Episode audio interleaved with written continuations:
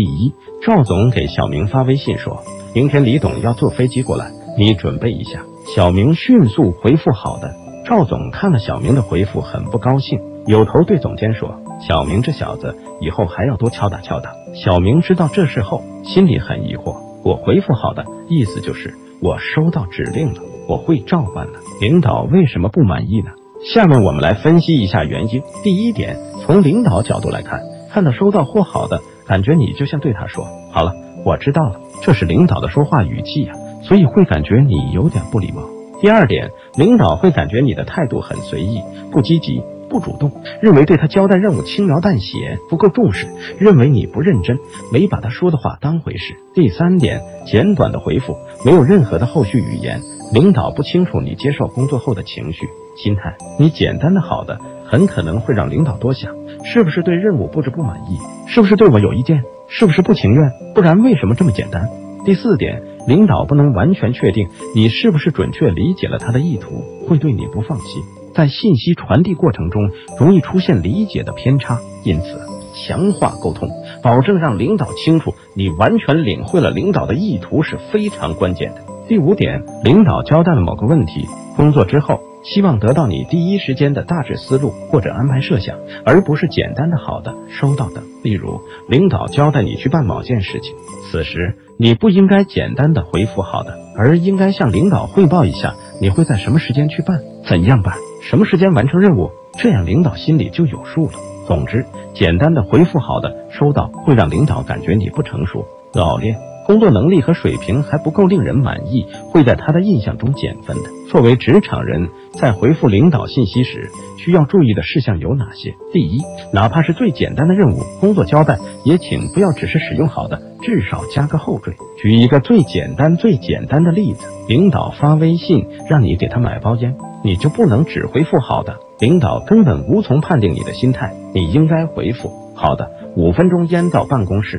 只要你随便加一个后缀，或者加一个微信里面的 OK 手势、笑脸，都会让领导感觉很轻松。你是非常乐意去做的。第二，需要在好的之后加上时间节点类的说明与承诺，即使领导交代了在某个时间之前完成某事，也请你重复一遍为好。这是一种正面积极回应的表现。简单的好的，谁知道你是勉强答应还是什么心思啊？第三，需要对收到的信息进行确认，对那些可能出现理解偏差的地方，容易引起歧义的地方，进行必要的询问。千万不要不好意思，不要怕询问领导会丢人，该问就问，准确的理解领导的意思，是胜利完成任务的前提。第四，需要简要说明你将怎样去干。说明一下大致思路或者安排设想，例如文章开始的案例：领导发微信，明天李董要坐飞机过来，你准备一下。你作为接待人员，应该这样回复：王总，收到，我马上制定一个接待方案，当面向您汇报。收到，表示接受指令，制定方案，表态立即执行。当面汇报，表示行动措施需要领导确认。接受、表态、行动三个要素都齐全了，领导是不是感到有种放心的感觉呢？案例二：领导发微信，今天下午三点二楼大会议室开会，这是通知性的微信，很多职场人往往都回复好的，我收到，是不是给人心不在焉、懒懒应付的感觉呢？如果这样回复呢？收到，按时参加，已准备好方案。你看，传递的信息就明确多了，领导也放心了，比你简单的回复好了要强很多。